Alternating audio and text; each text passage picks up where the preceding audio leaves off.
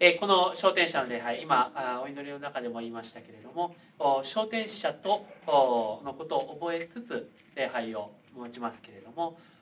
ですね。これは昇天者をまあ忍ぶという思いももちろんあります。ですけれども昇天者すでに天に召された方がですね神様とすでに共におられる。そして神様と共にすでに一緒に一番間近なところで礼拝をされている。ということを覚えます時に私たちは天上での礼拝そして私たち地上での礼拝共に思いを一つにして一つの神様に礼拝を捧げているということを覚えていきたいということを思います。さて本日読んでいただきました聖書の箇所は、えアブラム創世記のアブラムという人物の箇所でした、えま、後にこのアブラムはアブラハムと呼ばれるものですけれどもこのアブラハムという人物は信仰の父というふうに言われております。信仰の父と言われています。この人物がその神様に語りかけられたその箇所最初に語りかけられたその箇所を覚えて今回は御言葉を聞いていきたいと思います。では初めに12章の1節から3節までを共によろしければ共にお読みいただけたらと思います。創世記の12章の1節から3節を共にお読みいただけたらと思います。3はい。主はアブラムに言われた。あなたは生まれ故郷父の家を離れて私が示す地に行きなさい。私はあなたを大いなる国民にしあなたを祝福しあなたの名を高める祝福の源となるように。あなたを祝福する人を私は祝福し、あなたを呪う者を私は呪う。地上の士族はすべてあなたによって祝福に入る。はい、ありがとうございます。まずこの祝福、祝福の源になるということを覚えたいと思うんです。このアブラムという人物はですね、最初ウールという土地に生まれました。そしてその後に、え父親、家族と一緒にハランという土地に行きました。しかしですねそのどちらの土地もこの今日語りかけているその聖書で語りかけられている主なる神様を中心とはしていないそういう土地でした。そうではない別のものを信じ礼拝をしているそのようなところでした。その中にありましたからおそらくですねそのアブラムという人物も最初は神様のことを分からなかったのではないかということを思わされます。ですけれどもそんなアブラムに対して神様は語りかけたとあります。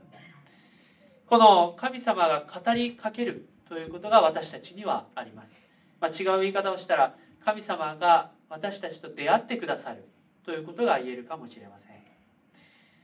え100年ほど前にですね中田十二という先生が牧師の先生がいらっしゃいました。その方はとても真剣に熱心にこの日本で伝道を行っていきました、えー、本当に信仰がすごい熱く熱心な方でしたけれども。ですけれどもその方は、えー、子供の時はですね全然その教会のこととか神様のことを知らずに生きていました。それで、えー、どういうふうに生きていたかというとこう神社があったりまたお地蔵さんとか祠とかそういうものがあるとその都度その都度手を合わせてじーっとする。そのようにしているものでした。どんなものにも拝むというふうにしていた。そういう人物でした。まあその、まあ、信仰心が熱いとも言えますけれどもしかしその中田十二という人物は最初はこう何を信じていけばいいのか何が本物なのかということは分からずにいたと言えるかもしれません。このアブラムという人物も初めは神様を知らなかったかもしれません。ですけれども神様が語りかけ神様を知る神様と出会う経験をしました。それは特別な経験ではありません。私たちもこの今聖書が与えられています。この聖書から神様が私たち一人一人に語りかけてくださる。そのことを覚えてそして耳を傾けていきたいと思うんです。さてこの神神様はですねアブラムに対してあなたを私の死滅土地に行きなさい。そして私はあなたを祝福の源とする。というふうに言われたわけです。祝福というのは聖書では多くのいろいろなものが与えられる。ということである。そしてまた同時にですね神様に応えていく心が与えられるということが言えます。神様とつながりを持って神様と神様から来る誠の命が与えられる。それが祝福であるということが言えます。この祝福命の源である神様とつながっていくということです。そしてこの祝福というものをアブラアブラムから順々にですね脈々と子孫へとつけていかれます、受け継がれていきます。その子供その子供と信仰が受け継がれていきその祝福も受け継がれていきます。そういう意味ではアブラムという人物は祝福のその源となっている。そこからどんどんどんどんこう流れていく祝福が流れ及んでいくということが言えます。そしてですね私たちにとって大切なことはその何代も何代も何代も後にですねイエス・キリストが生まれたということです。イエス・キリストは神神様です。神様でありますけれどもしかし人間になってくださったお方です。それは私たち全てのものにその祝福アブラムから始まったその祝福が全ての人に及ぶようにつまり全ての人が神様と再びちゃんとつながりを持ちそして神様からの命を受け取ることができるようにというそのためにイエス様がこの地上に来てくださった。そしてイエス様はこの地上に来てそしてその私たちの全てのものの罪を許してその身代わりとして十字架にかかって死んでくださいました。そのことがあったゆえに神様と私たちの関係は元に回復をさせられてしていただいてそして再びこのイエス様のその技を信じる者は一人も漏れることなく神様の祝福に入って祝福の人生を歩むことができるということです。この祝福これは全ての人が対象家がどのような宗教があるとか今までどういうことをしてきたかとかそういうことを全て抜きにしてただイエス様を信じる。イエス様が私たち全てのものの私のこの罪私が離れてきたことを全て許してくださる。それを信じるその信じる思いが私たちの救いを与えてくださいます。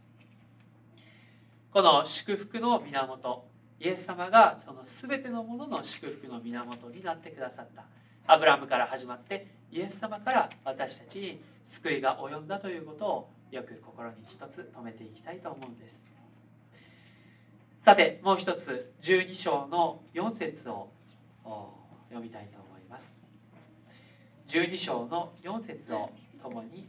お読みしたいと思います。3はい。アブラムは主の言葉に従って旅立った。ロトも共に行った。アブラムはハランを出発した時75歳であった。はいそこまでです。ここから旅立ったということを2つ目には覚えたいと思います。まあアブラムはこの今書かれていましたけれども75歳の時に神様に召されて命じられてハランの土地を出発した。住み慣れていた土地を離れて全くわからない知らない土地へと入っていった。神様の言葉を信じて向かっていったということが書いてあります。私たちの人生には慣れた場所から旅立たねばならない時というものがあるかもしれません。それは神様に従っている者もまたそうではない方にとってもそういうことがあります。3年前の東日本大震災の時に、えー、その時に何とか生きていたそのような方々も、まあ、仮設の住宅に住むとかまた元にいた場所ではもう住めないというふうになってしまって全く違う場所に移動しなければいけない。そういうふうになってとても今も辛い思いをしておられる方もいらっしゃいます。私たちが違う場所へ移らなければならない時というものがあります。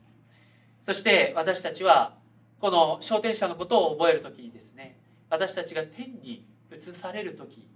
というものも私たちは自分が望む望まないではなく神様がそのように天に召されるという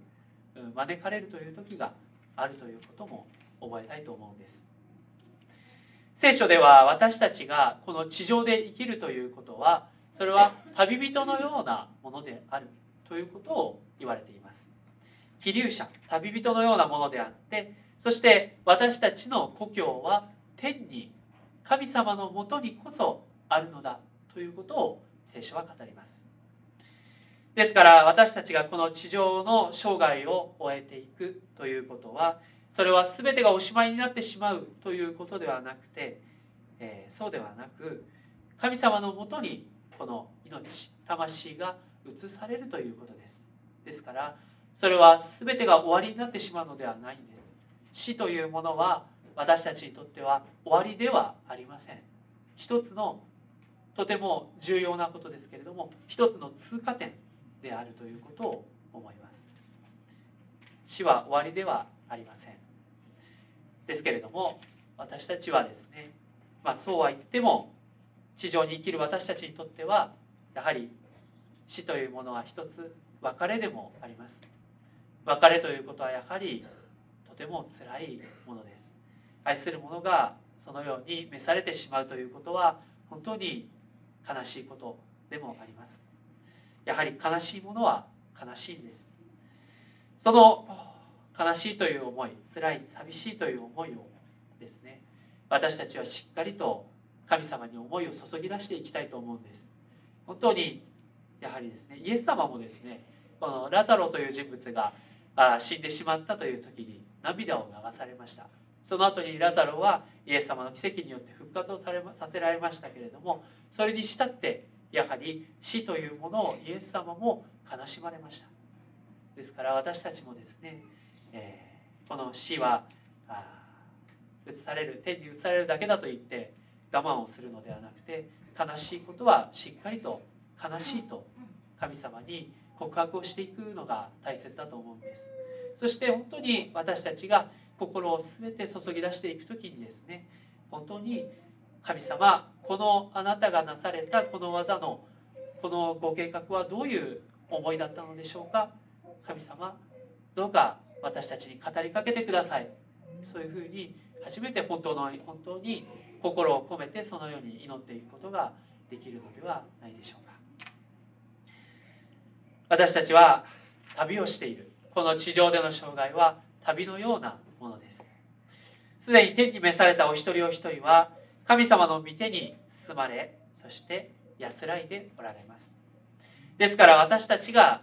すでに召された方々天に召された方々を思いつつ礼拝を守るということは最初にも申し上げました通り天においてすでに召された方々と一緒に礼拝を捧げるということです。